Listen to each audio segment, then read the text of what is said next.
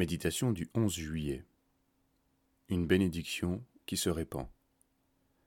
Psaume 133, versets 1 à 3. Voici qu'il est bon, qu'il est agréable pour des frères d'habiter unis ensemble. C'est comme l'huile, la meilleure qui, répandue sur la tête, descend sur la barbe, sur la barbe d'Aaron, qui descend sur le bord de ses vêtements.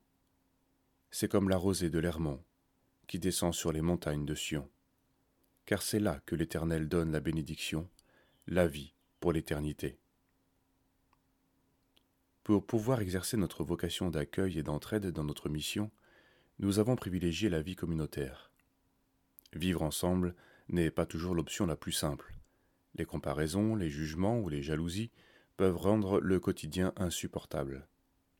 Mais ce psaume nous encourage à persévérer et à considérer le fait d'habiter ensemble comme une chose bonne et agréable. Qu'ainsi disent les rachetés. Psaume 107, verset 2. En général, nous aimons exprimer tout ce que nous ressentons, et cela donne quelque chose de bien fluctuant. Mais la parole nous indique ce que nous devons dire et déclarer comme une confession de foi. Veillons donc à parler comme Dieu parle, afin de ne pas laisser place au murmure. La séparation des amitiés vient en grande partie de là. On n'a pas parlé, comme Dieu parle. La miséricorde triomphe du jugement. Jacques chapitre 2 verset 13. Nos cœurs doivent s'orienter à chercher le bonheur de l'autre, plutôt que de craindre qu'il nous rende malheureux. Cette défiance rend impossible la vie communautaire. Les premiers chrétiens semblaient vivre cette grâce particulière. Tous ceux qui avaient cru étaient ensemble et avaient tout en commun.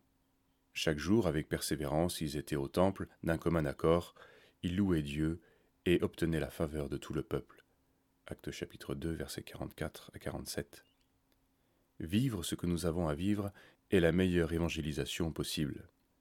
Demeurer ensemble n'a pas pour but exclusif de nous faire du bien. Une bénédiction n'est pas donnée pour être canalisée, mais pour se répandre, à l'image de l'huile qui coule sur la barbe d'Aaron et sur les vêtements. Si une bénédiction est vécue pour soi, elle s'arrête en veillant au bonheur des autres, les pauvres et les riches se sentiront parmi nous comme à la maison. Ce principe peut aller jusqu'au style choisi pour nos lieux de vie, rien d'ostentatoire qui pourrait choquer les personnes modestes, rien de négligé qui indisposerait ceux qui sont plus à l'aise. Que notre fraternité soit animée de cet amour, et le Seigneur implantera et fortifiera son Église comme il le veut.